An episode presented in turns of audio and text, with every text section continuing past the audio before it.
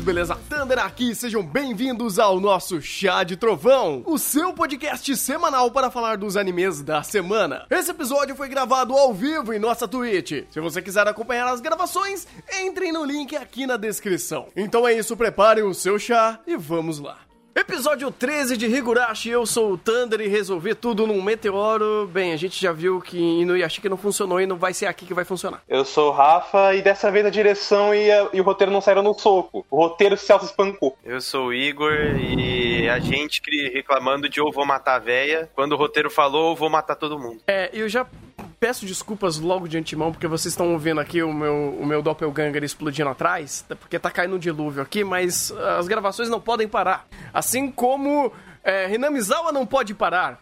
Cara, se você desse mais 5 minutos de episódio, provavelmente ia aparecer o primeiro-ministro e mais 10 minutos ia aparecer o Trump. Porque o jeito que escalonou o, o rolê é, sociocultural político aqui, pelo amor de Deus. Tô falando, vai, vai ser foda hoje. Hoje vai ser foda, irmão. Mas de qualquer forma.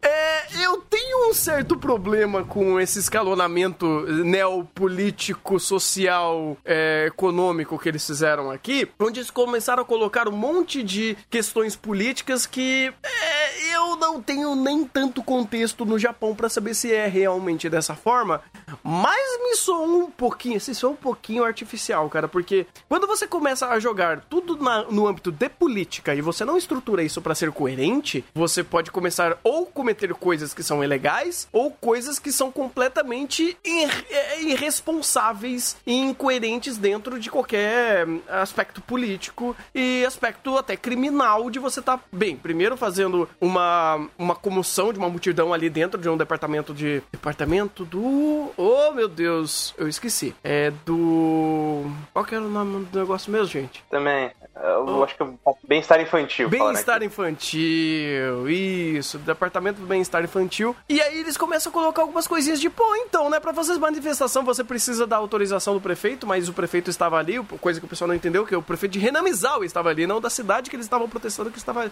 que, que era para ele ter esse tipo de autorização para fazer tudo isso. Aí você começa depois a jogar advogado no meio, aí você coloca deputado, aí você coloca eu, eu tô falando, cara, quase o Trump apareceu nesse negócio. E isso é um problema porque quando você tá lidando com leis, e muitas obras são interessantes para falar isso, é, eu, eu, poderia citar aqui Babylon, mas.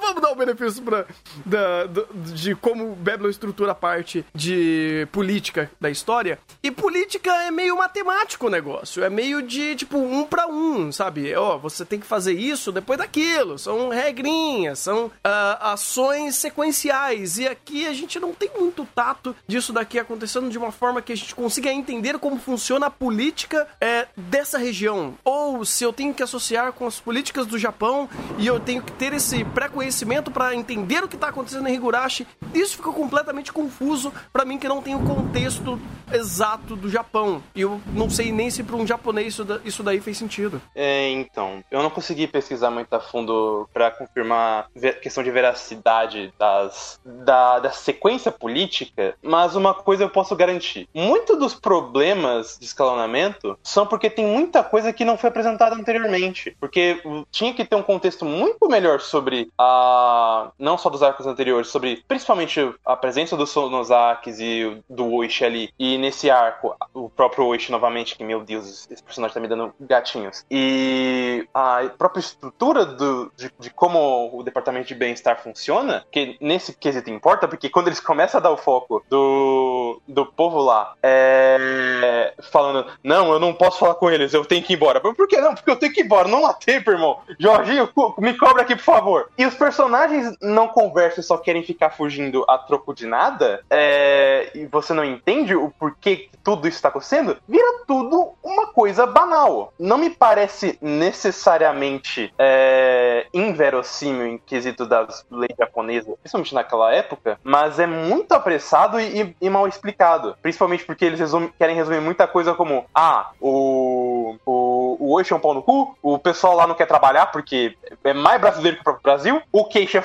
é foda e é dono do MST, e você tem a Sonozaki resolvendo tudo porque Sonozaki é praticamente a maior Yakuza do Japão, mas isso eles explicam com a bunda. Isso fica com essa coisa idiota acontecendo. Vide as cenas do do, do Oishi falando que não, eu vou ter que impedir, mas não, agora eu não vou impedir, mas eu tô aqui, mas todo mundo me odeia, então eu não vou estar tá aqui, mas eu volto pra cá, de repente matei todo mundo. E é isso. Que tem um negócio aí também que é meio, é meio não, completamente anti-intuitivo, porque toda a construção em cima do Oishi é como se ele fosse um safado sem vergonha vagabundo. E as próprias passagens que tem com ele é, fortificam esse ponto de vista, principalmente na ideia de fazer o sorrisinho, o sorrisinho maligno dele, né? E a uhum. forma como ele contracena com os personagens em primeiro plano. Só que, quando você tem o diálogo dele com, com o amiguinho dele da polícia, a, o ponto de vista é completamente diferente, porque basicamente ele quer que o Kate faça aquilo. Então, tipo, ele indiretamente tá ajudando o Kate. Só que a narrativa tá falando que ele tá sendo cuzão com todo mundo e que ele quer ferrar todo mundo. Então, tipo, é bem estranho é, esse ponto de vista, porque se ele quisesse realmente ferrar com todo mundo que tá ali, ele faria o que o amigo dele tá falando pra ele fazer. E ele não fez. Ele, ele querendo ou não, ele deixou, afrouxou as rédeas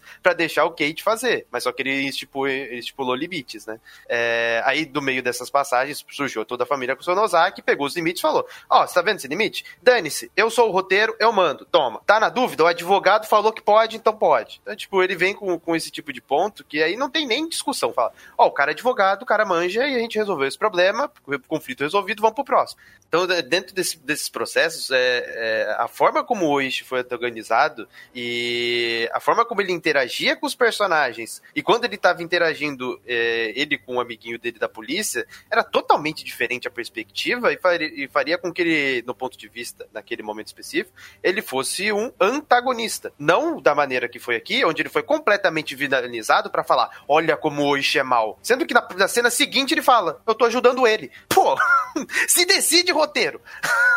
Eu acho que o problema é. não é nem o roteiro em si de o que ele vai trabalhar com o mas é, como ele segmenta tudo isso, porque é o seguinte, eu não vejo o problema necessariamente de todo mundo de Renamizal, ou pelo menos do grupinho principal, meio que antagonizar ele por conta do que ele tá fazendo. E meio que a gente comprar a ideia do diretor em. Quando ele tá em cena com, conversando com a galerinha, ele é malvado. Quando ele tá conversando com o brother dele que é policial, foda-se, tá de boa, tá tranquilo. Então eu dou essa liberdade artística com muitas ressalvas uma bela de uma passada de pano.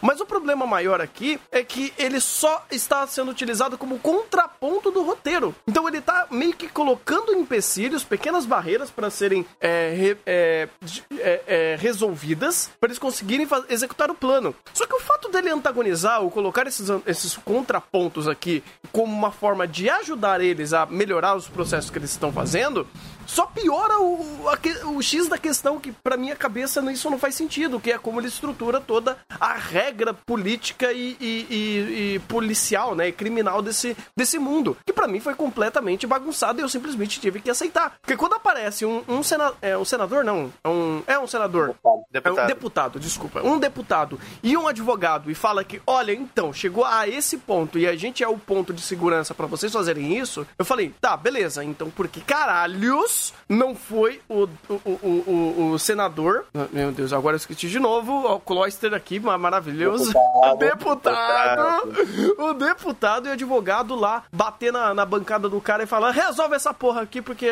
nós é a lei. Então, é, tem certas coisas que eu entendo que Higurashi quer jogar o protagonista, o protagonismo, a ação é, e movimentação do roteiro para o protagonista ou para o Maia Barasan, mas isso daí perde todo o senso de coerência dentro da própria narrativa aqui, das coisas serem é, funcionarem de forma orgânica e responsáveis com, responsivas com o mundo. Onde quem é adulto, quem é detentor da lei e quem é detentor de cargos políticos que resolveria uma situação dessa. E não é apenas resolver isso com o poder do, da amizade e com o coração. Isso daí pode ser emblemático, pode ter é, um, todo, todo floreio sobre a ideia, mas vamos dizer que Dalias de fato é idiota. Mas esse é tem o um ponto, pô. Os processos são idiotas porque ele precisa do Kate resolvendo. Então, na verdade, o Kate não resolve nada. O roteiro só fala assim, ó, esses personagens vão ser, vão fazer isso, isso, isso, isso, porque quando o Kate vai chegar no ponto final, por assim dizer, ele vai simplesmente falar um, fazer um discurso no jutsu e o cara vai aceitar todo o ponto de vista dele porque teve todo um contexto em volta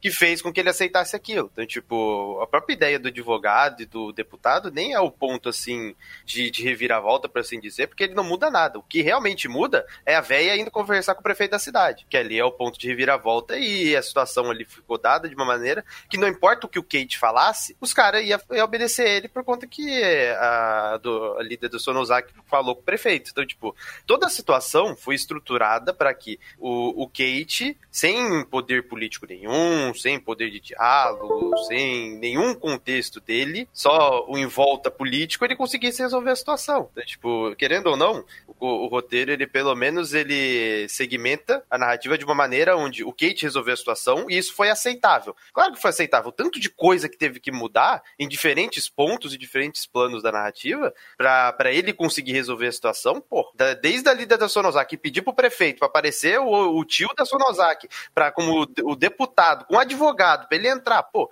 o tanto que o, o roteiro movimentou pro Kate dar certo, cara, aí eu concordo com a Carica mesmo. Isso daí é um milagre. E, e tem um mais um agravante nisso, que é o fato que todo mundo que é mais pica ali tá sempre falando alguma coisa do tipo: o, o Kate teve uma grande bravura, esse cara sabe o que fala, pô, esse moleque é sagaz. Foi assim com os deputados, foi assim com o advogado, foi assim com o Oishi e foi assim com a véia. E com a véia foi pior ainda, porque ela, porque ela fala: pô, esse moleque aí é muito inconsequente, gostei dele, cuida dele, minha, minha filha. Eu falei: meu amigo do céu.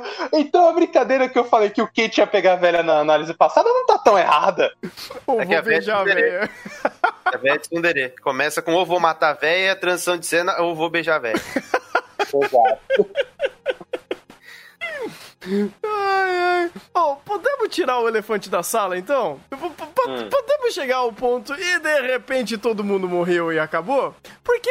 Caraca, você já, você já quer ir pra lá? Eu não sei. eu- eu- eu- tá, tudo bem. É que tem tanta coisa pra fazer nesse episódio. É porque, é porque isso me incomoda, cara. Isso me incomoda pra caralho. Mas vai, vamos seguir processos, vai. Vamos ver na vida. Porque eh, de- nesses processos aí é, é- é complicado eh, esse meio, porque. Não vou, não vou nem chegar no taco de beisebol. Eu não vou chegar no taco de beisebol ainda. Vamos segurar o taco do diálogo. É, o taco da autodefesa, por favor. é autodefesa, mas não é autodefesa se você não lembra. Faz É.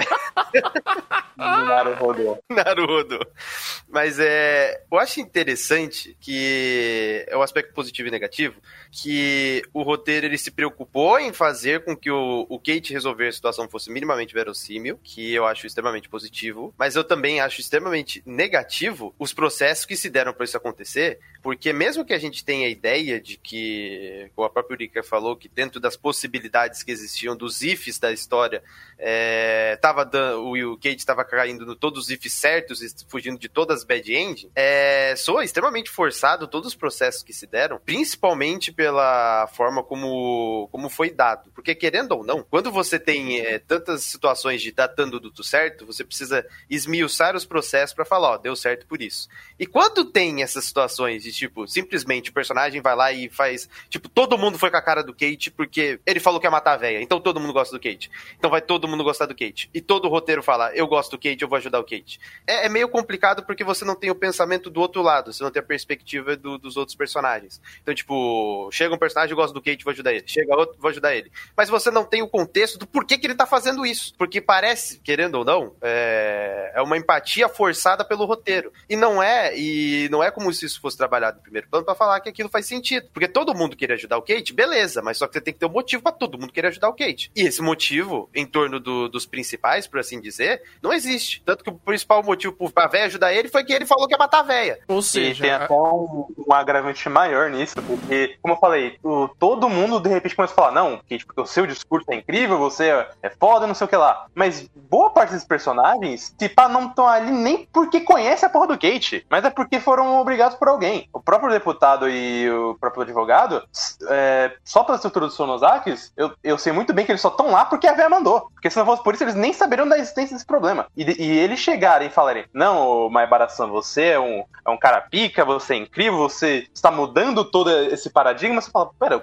que nem conhecem ele, nem sabem o que eles fizeram, o que ele fez, e tudo que ele fez dentro do roteiro específico que vocês poderiam saber é, é ter ameaçado a vida de vocês duas vezes. Isso é representativo porque.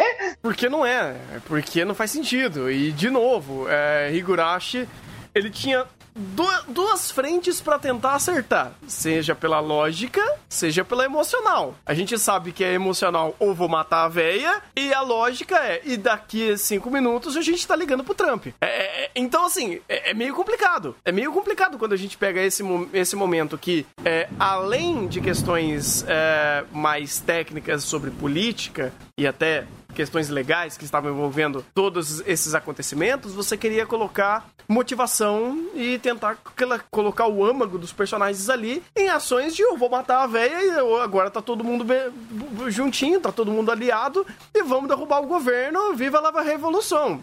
Tá, anime errado, mas enfim. O que chega a escalonar aqui, do ponto A ao ponto B, seja pela lógica, seja pelo emocional, é uma piada, gente. É uma piada. É, eu não vou nem. Puta, eu poderia dar alguns méritos é, em eles tentarem conversar sobre tudo isso, só que, cara, os processos são completamente falhos. Para mim, olha, olha só, olha, olha o, quanto eu vou profanar na minha fala agora. Para mim, a coisa mais interessante desse episódio foi o taco do diálogo. Que o resto, cara, foi ou incoerente ou inconsistente. Não, essa primeira parte relacionada a todo esse vai e vem até finalmente resolver o, o problema da Satoko, incluindo o diálogo dela com Kate, que eu achei aquele diálogo muito meia boca de ah, vamos. É, vamos é, falar que agora todos os problemas emocionais que eu tinha e agora eu vou dar socorro porque porque sim, porque o Kate Sam mudou também meu destino. É o que mais chega perto de acertar num, num diálogo emocional, porém é um dos mais falhos, porque essa personagem não, nunca apresentou é, motivos para estar se segurando dessa forma de fato, porque a gente tem a perspectiva, por exemplo, da Arika falando do que ela via e do que conhecia, mas a gente nunca tinha a Satoko falando sobre isso de fato. E de repente ela parar e jogar tudo em cima num grande diálogo expositivo é, torna a situação ainda mais é, artificial. Por mais que dentro da, da dinâmica da personagem para com quem o diálogo tenha sido bacana, se você pegar num macro, ele é extremamente falho. Desculpa, tá caindo o mundo aqui literalmente, então tô até deixando é. mutado é... aqui. Vai, continua. Tá mutado? Não, não, não, não eu, eu não estava tava. mutado. Não, não, não estava pra vocês. Ah, pra live tá. Aham! Ah, 500 QI. Pra Deus ver. Fez uma pra Deus ver. Parabéns, Thunder. De nada, de nada. Mas é. é eu é. quero pegar um pouco, porque eu vi uma coisa agora hum. que vocês vão entender. Hum. E, e, e, vocês vão. E vai ser algo irrefutável no sentido de é uma prova cabal da incompetência da, do diretor principal nas cenas de ação. Hum. Porque hum. não tem, vou repetir de novo, não tem como você defender ele depois disso aqui. Hum. O Keiichiro Kawaguchi. Eu queria esquecer esse nome, mas eu lembrei dele. Uhum. O que acontece? Esse episódio 13 teve um diretor de episódio e, dentro do diretor de episódio, storyboard, o roteiro, o Kawaguchi não tava, beleza. É, o diretor do episódio, ele foi o Fujiaki Asari, diretor do episódio 13. Ele foi o diretor de episódio, chutem de qual episódio de Higurashi. É um episódio de, de desse mesmo estilo, de gore. Episódio 4. Eu tava Exato. na página dele. Exatamente. Ele foi diretor do episódio 4. Olhem essa cena de terror barra gore desse episódio e olhem a cena do episódio 4. Tracem alguns padrões e algumas diferenças. Eu vou falar para vocês. Essa daqui é muito melhor e acho que todo mundo concorda com isso. Só que, nesse episódio, o Kawaguchi não tava. E naquele, o Kawaguchi tava. Olha como a simples remoção do indivíduo causa uma diferença tão grande, mas tão grande que a melhor cena do episódio episódio é que geralmente era uma bosta. P- Peraí, o Kawaguchi não estava nesse episódio? Não. Então me Não. justifique as cenas de 110 que tivemos nesse episódio há mais tempo que a gente gostaria, inclusive. Aí é culpa do storyboard. Ah, eu tô com storyboard. Aí também vamos lembrar que o Kawaguchi tá como diretor principal, querendo ou não, e ele deve falar, ó, mete aí umas, um, um- uma demanda, porque eu, eu, tô- eu trabalho com isso, eu preciso demonstrar os meus talentos, mesmo Ainda- que eu não esteja no episódio. Ainda, Então, ainda só bem que que, acontece, mete umas o- demandas, não o- mete nas demandas, ainda bem, mas enfim, continua. Mas o, o storyboard, o Takeo Takahashi, é o storyboard, é, foi diretor de Osuga no Sora. Então, tipo, eu não me surpreendo. Sim, também não. Eu e também é o, é o meu diretor Hiroka Yushi. É, é. É, e ele já foi diretor de Rentão. Então também não me surpreende. Caraca, então foi um acerto em Hiroka no Yusha não ter demanda. Poderia ser bem pior. É, é. Poderia ser bem pior. O cara foi diretor de, de OVA de, de Rentão. Ah, é, agora tá tudo justificado. Agora está tudo justificado. Porque era a Nossa, última. tem os Eti também que ele trabalhou, que pelo amor de Deus.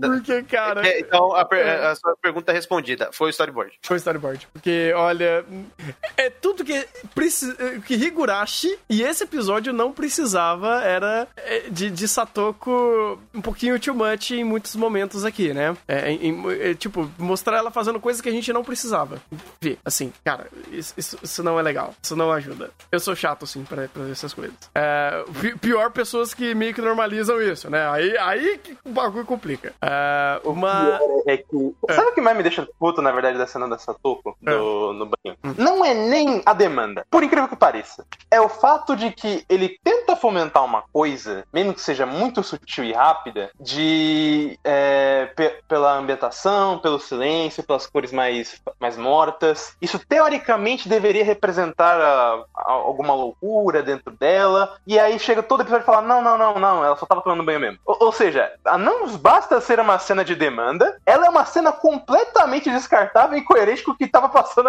antes e depois da situação. Maravilha. Eu eu acho que o problema não é tudo isso. Não é só isso, mas sim o contexto, porque ah, eu adoro o contexto subliminar que essa cena ela cria. Porque você começa com essa cena, ou vou, ou vamos todo mundo é, se divertir no, no festival, e aí depois, ah, ah, nin, nin, chega aí, vamos conversar. Dali pra frente, a, a, a quantidade de fofura extravagante que eles quiseram fazer na Satoko conversando com Mai Barasan é meio preocupante. Porque é, é- é incrível como o duplo sentido e a quinta série ela acaba sendo associada nessas cenas de, de formas indiretas ou não, cara. Porque é um, todo um legado complicado que a gente tem de todos esses anos de demanda no mundo dos animes que você olha pra você e fala: peraí, isso tem, tem, tem algo estranho aqui. Essa cena não era pra ter, estar sendo conduzida desse jeito. Tem coisas muito estranhas aqui, tem coisas muito complicadas nessa cena. Tanto enquadramento, aproximação, cara, takes de cima pra baixo. Foi de propósito, Ai. Aproximar da câmera. cara. Foi de propósito. Foi proposital. É complicado, cara. Eu não consigo. Eu de verdade eu não consigo desassociar. Eu não esperava menos o diretor-chefe de Renaku Note. Fato. Renato Note nem tem tudo isso. Tem, tem.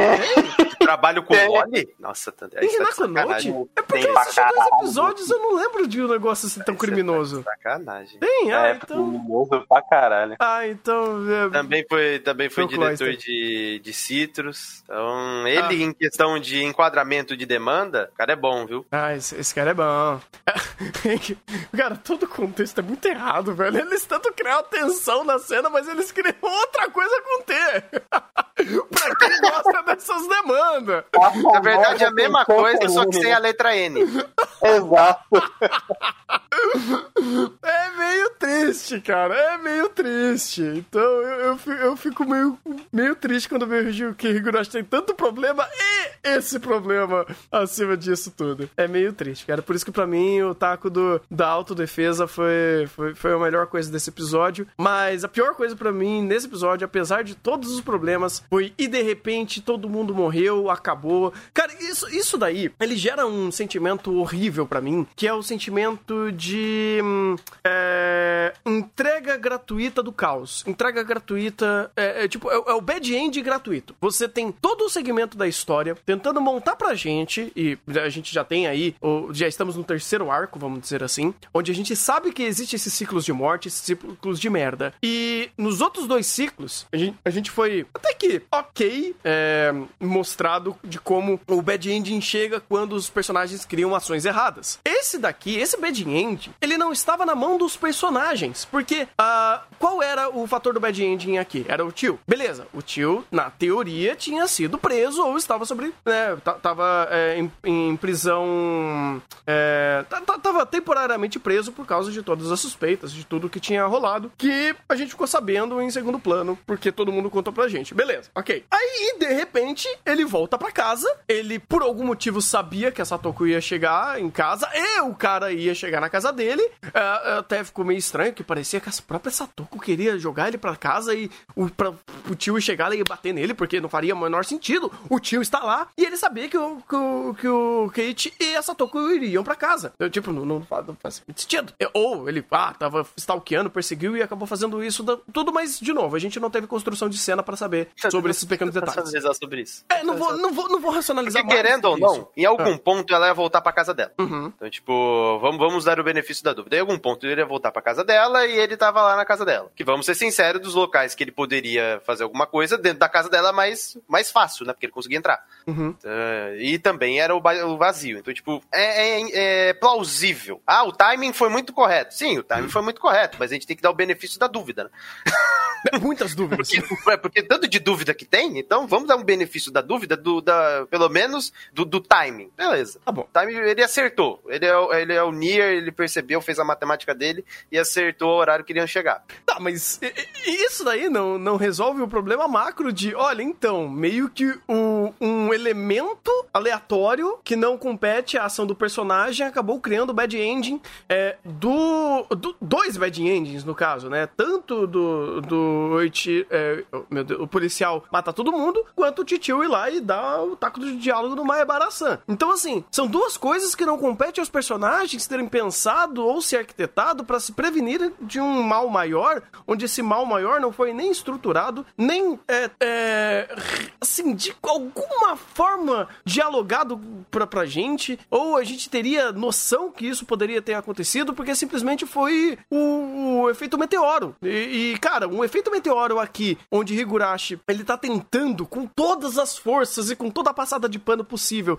tentar é, estruturar essa trama para causas e consequências, onde o se o personagem escolher a violência ou coisas ruins, ele vai ter um bad ending, ou ele vai fomentar outras situações ao redor dele que vai fazer a maldição do Yashiro ou coisas do tipo é, acontecerem, é muito contraprodutivo, é muito contraintuitivo, inclusive, você fazer esses recursos é, de roteiro para você fazer o bad ending. Parece de novo, como eu falei, que você tá vendo um simulador de matanças de personagem gratuita, onde não importa o que os personagens façam, sempre vai ser o resultado negativo. Então vai ter sempre esse, esse diabos ex-máquina aí, no fundo, matando todo mundo porque o pessoal quer ver gore. Isso é triste. É até pior, na verdade, porque por dois aspectos. Primeiro, é... inicialmente eles conseguem pelo menos construir uma tensão, no caso da cena do Oishi, porque é, tem todo um segmento do diálogo do, do Kate falando com o policial e todo mundo falando: Ah, é, cadê hoje? Porque você apareceu aí? O cara desconversa. Aí ele pergunta da, das outras meninas, a Arena fica desconfortável, daí começa a ter um PTSD ali. É, a, para a construção da tensão, funciona. Só que é, não adianta você fazer essa construção da tensão, sendo que, primeiro, no caso do Roche,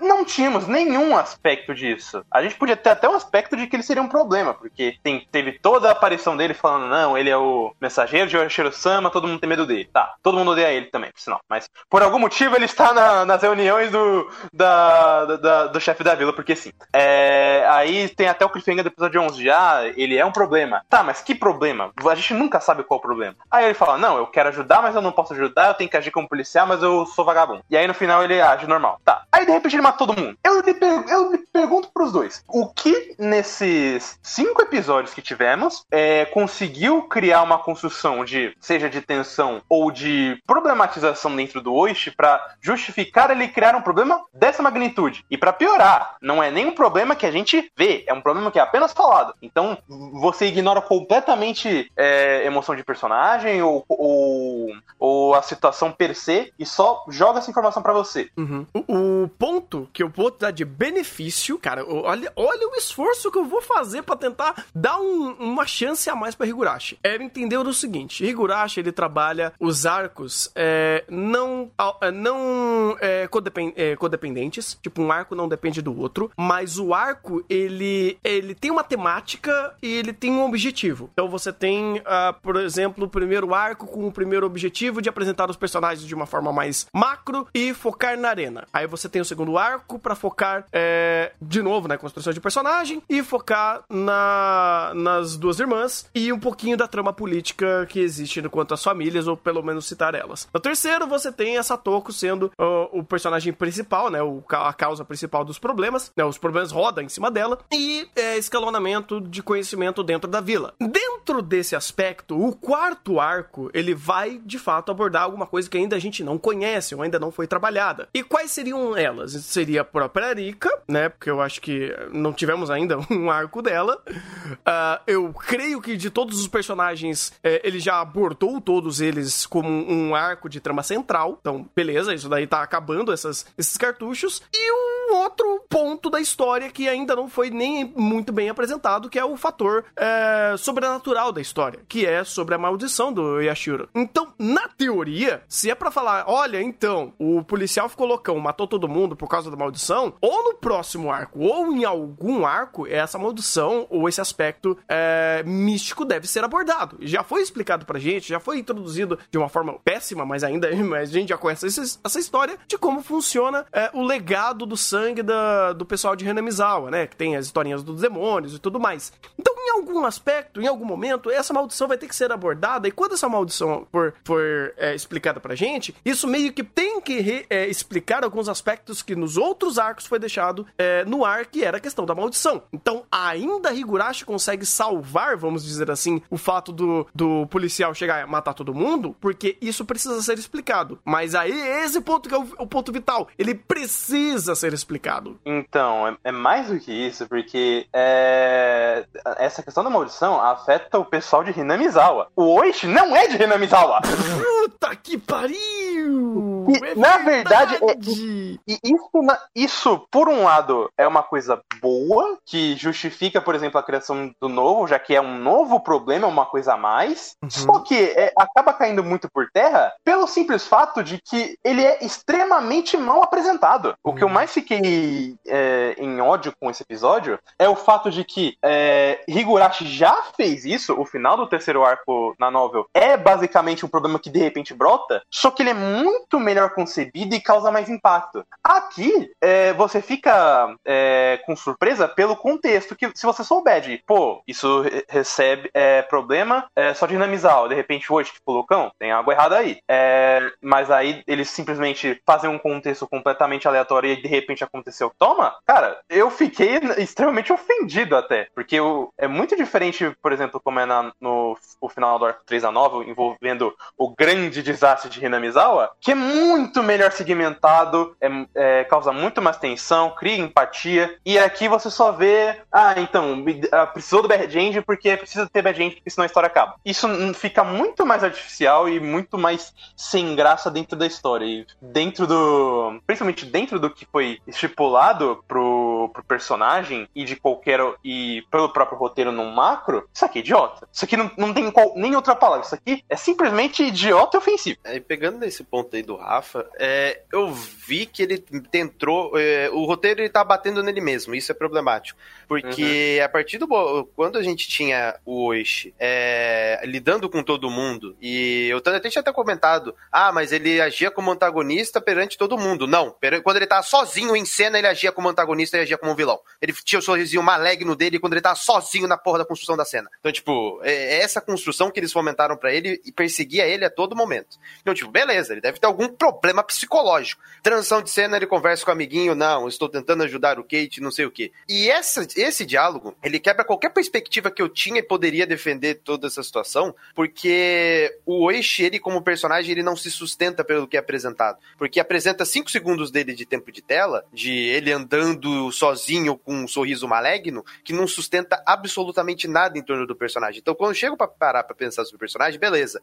A construção, querendo ou não, ela dava um tom de tipo, ah, o ele tá fazendo isso para barrar o Kate, e ele tá tentando lidar com a situação para ferrar eles. Não, ele não quer ferrar eles porque o diálogo posterior fala que ele não quer ferrar. Então, beleza. Se não tivesse esse diálogo, que eu poderia conceber? Ah, beleza, ele quer ferrar todo mundo, ele chegou num ponto onde todo mundo tava contra ele, ele se lascou, ele entrou numa situação onde ele não conseguia resolver, porque tá todo mundo contra ele, prefeito, é, conselho, é, o próprio Sonosaki, tá todo mundo contra ele, e ele, tá, ele se vê totalmente indefeso, ele não sabe o que fazer. E ele já tá pirado da cabeça. Beleza, ele vai lá e mata todo mundo. Mas cadê o processo em torno de tudo isso? Porque todo o tempo de tela que foi dado foi ele como um lunático maluco louco que a gente não sabe o que ele quer. E esse ponto de conclusão que foi apresentado, ele poderia ser enviesado de alguma maneira se o personagem tivesse um mínimo, mas um mínimo de concepção e, estrutura, principalmente, e manter uma estrutura, né? Porque transição de cena, o personagem muda é,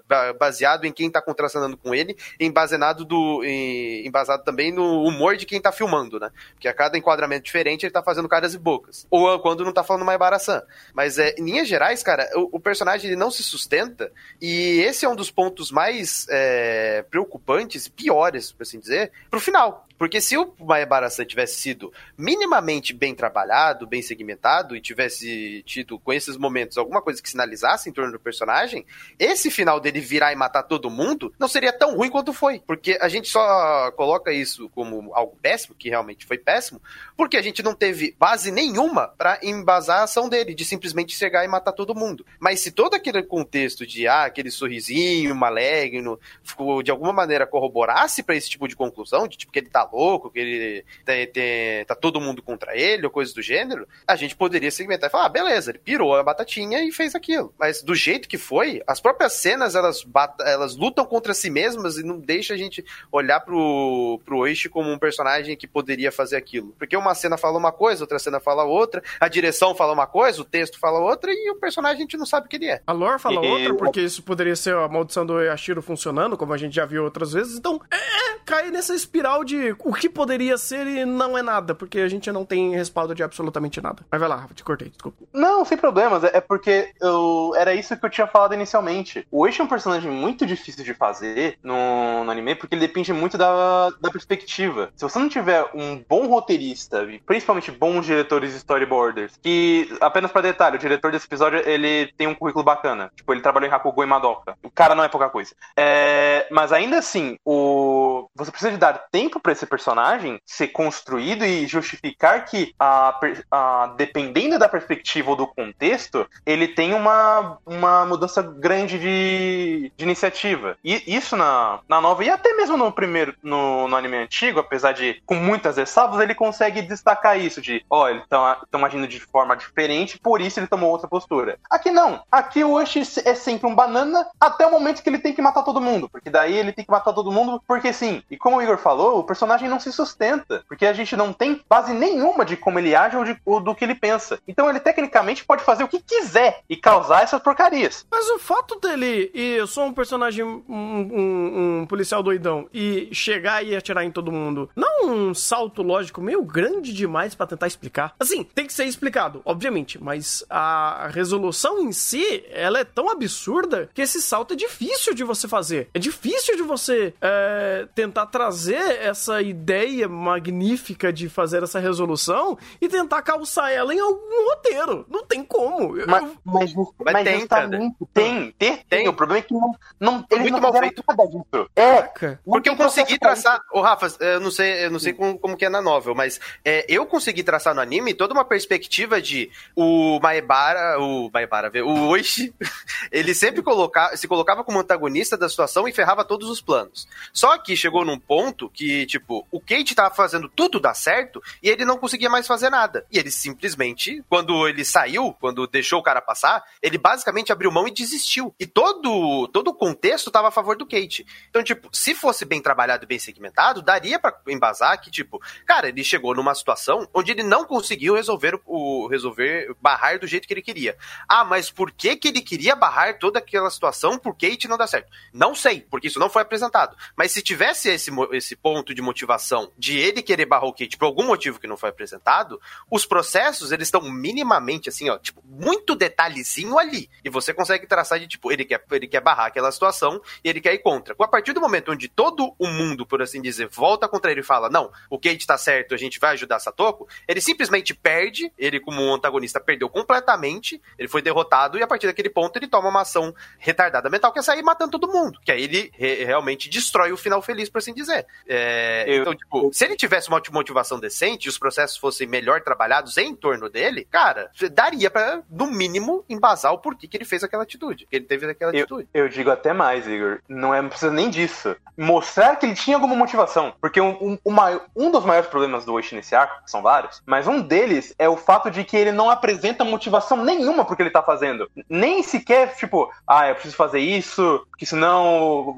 vão atrás de mim. Não precisa dizer quem, mas você já estipula que ele tá, tem um motivo para fazer isso. Aqui ele não tem nenhum. Ele simplesmente, não, agora eu não posso fazer isso. Eu não vou deixar você fazer isso. Por quê? Por que não? Sorrisinho maligno, sair. Ah, mas eu vou deixar porque esse cara é pica. Você, primeiro, em contradição. Segundo, você não tem justificativa nenhuma para nenhum dos dois pontos. É. E como você não sabe a motivação dele, você não sabe nem se ele tá falando a verdade.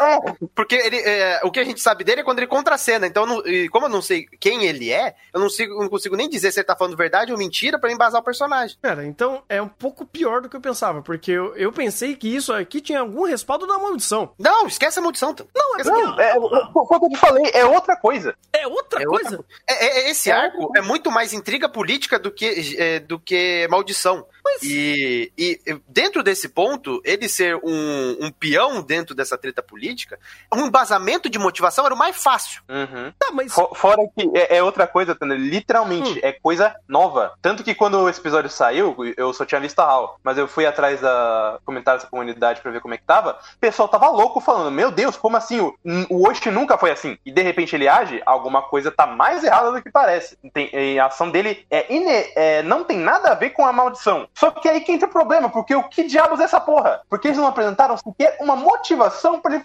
agir do jeito que ele agiu nesse arco. Cara, por isso que eu tava tentando escalonar para um, algum lugar que eu consegui, conseguisse me respaldar dentro do que da própria estrutura de Higurashi. Porque eu, eu sei que o, o Diablo Ex Machina aqui é a maldição. A maldição sempre vai fazer alguma merda de matar alguém. Isso aconteceu no primeiro arco, né? E no uhum. segundo arco também, não aconteceu? No segundo arco? Isso acontece até no terceiro. É porque a maldição, ele é literalmente um, um recurso de roteiro que pode ser usado quando ele quiser para fazer merda, basicamente. Aí eu pensei, eu associei que era essa ideia. Só que, caraca. Mas, mas esse que é o louco, porque, tipo, ah. existe a maldição, de fato. Mas eu lembro que no antigo, até o Kai, ele pegava. O Kai, ele foi basicamente inteiro para explicar as diferenças do ponto de vista. Você tinha de ciência, alienígena, magia, ou, tipo, você tinha uma porrada de perspectiva de tipo diferente. Então, tipo, eu entendo aqui essa perspectiva, tipo, esquecer um pouquinho do, do, da maldição e focar numa intriga política, porque querendo ou não, esse arco inteiro foi um arco político. Foi literalmente um arco político. Então, tipo, dentro desse sentido, eu vejo como sendo plausível, ainda mais porque, querendo ou não, a resolução de toda, toda a situação, por assim dizer, nem se deu em, no contexto de Hinamizawa. Foi, foi meio que fora do, daquele contexto. Então, tipo, beleza, está fora da cidade de Hinamizawa, a gente vai abordar um contexto político, a resolução é política. Beleza, esquece a maldição dentro desse arco. Seria completamente plausível. A própria estrutura, como foi apresentado, é, sustentaria isso. O problema é que processos precisam ter ser realizados nisso pra gente ver o que conceber isso. Mas dentro do, do, jeito que foi, cara, se você falar assim, ah, foi a maldição, cara, do, do, como foi pessimamente explicado, você pode pegar e falar, não, foi a maldição, pô. Porque não tem explicação para falar que não foi a maldição. É. É, não, não Fiquei confuso. comprar nada. Eu, eu, eu, honestamente, fiquei confuso, cara. Porque chegou no momento que eu falei, tá, beleza, então vamos enfiar a maldição aqui pra respaldar tudo, porque todo mundo fica louco por causa da maldição. Maldição, ah, a maldição falou, ó, é pra matar todo mundo. Não, mas por quê? Porque eu quero. Vai lá e mata. Porque eu pensei que... É, vocês estão confusos com isso? Hum. Eu, eu, vou- desculpa cortar, é que vocês estão confusos com isso. Eu tô confuso do fato que, que, que quem sobreviveu foi a Arena, nossa Toco. Porque a Arena falou, o Oi chegou no, no festival, meteu tiro em todo mundo, todo mundo morreu. Ah, essa Toco tava fora do festival! Puta merda! E isso é interessante, né? Porque o, o coitado do Kate tava totalmente destroçado, né? Tava totalmente destroçado, foi pro hospital, sobreviveu, porque ele é o protagonista. Ela voltou pro festival pra tomar o tiro. Não, é, é isso que, não, pior que é isso que eu tô pensando. Ela viu, meu Deus, mas Baraçan morreu. Deixa eu ligar aqui pro, pro, pra Não, não, chamar, levar alguém Deixa eu pra- pra- ligar pra- e pra- voltar Eu vou para matar o festival. Não, Eu vou exatamente. curtir o Ela festival. ligou e falou, eu, eu não, eu não vou, eu, eu não vou esperar a ambulância por ele chegar. Eu vou voltar pro festival, foda-se. Caralho, esqueci de comprar uma bala no festival. Porra, não era essa bala, patrão. Mas tá explicado por que, que ela morreu, porque ela ligou pro policial. Ah!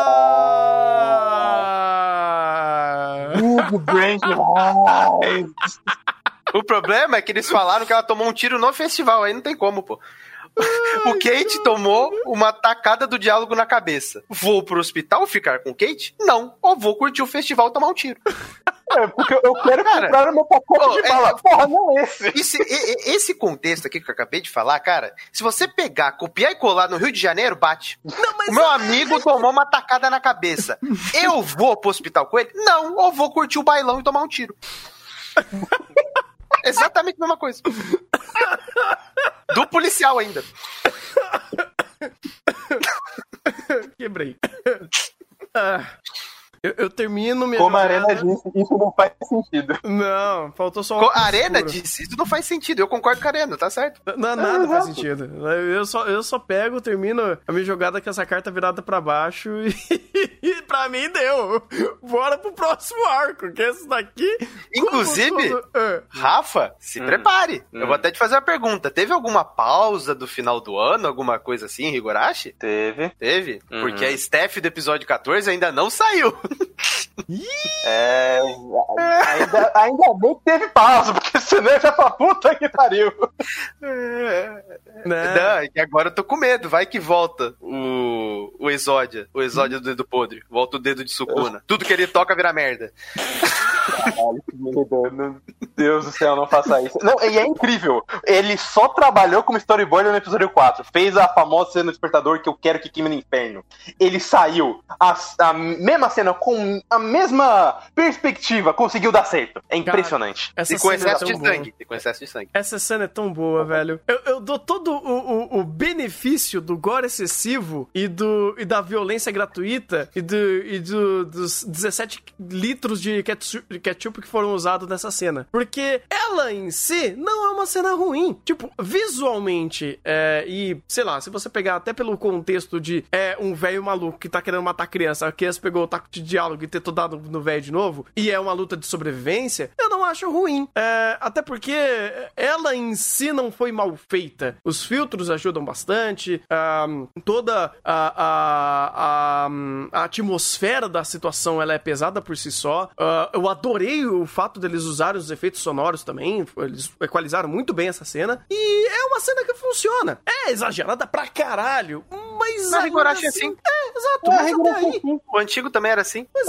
é. Tanto que essa cena tá muito próxima do que foi a cena do Despertador no mangá. Exagerada pra caralho, mas a, a montagem da cena tá correta. Então, apesar de ser idiota, eu não vou reclamar da montagem. Inclusive, eu dou muito pronto pro anime, porque a utilização da trilha sonora do, do sininho tocando ficou muito bacana pro, pra dar justamente essa vertente de. E no final, toda a loucura mística que eles queriam fugir realmente aconteceu. Ficou legal. Uhum. O, próprio efeito da luz, que, Uhum. que já tava falhando pra ligar e a partir de determinado ponto começou a piscar, ele usou isso pra fazer a con- construção da cena, dando essa ideia de vai apagar, vai apagar, apagou transição de cena. É, é uma utilização também muito boa do ambiente, que é muito melhor que a porcaria do Spotlight, né? E outra, tem uma coisa, tem uma transição muito legal que eu gosto dessa cena, é que tá piscando a luzinha e da primeira tacada tem uma ideia muito bacana aqui do, da primeira tacada explodir sangue e joga sangue na luz. Aí dá a ideia de tudo ficar vermelho aí você usa essa composição toda avermelhada pra é, introduzir o filtro, né, esse filtro mais vermelho e você trazer toda a violência explícita na tela através da própria do- da própria finalização.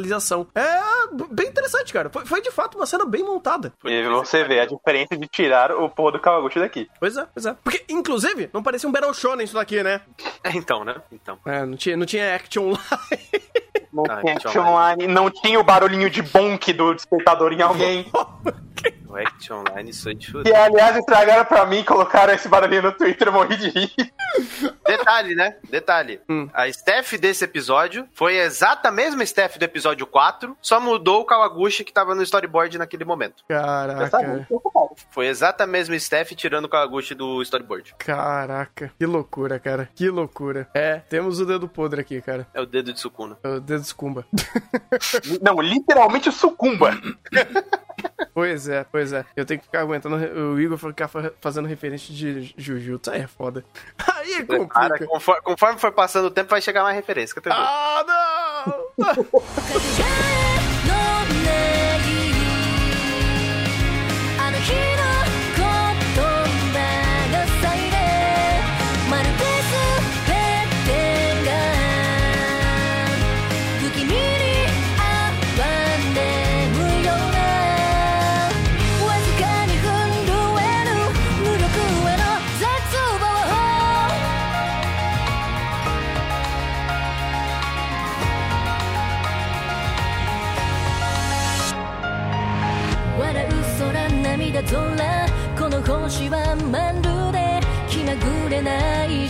体で鳴りやまぬこの痛み。意識の継続。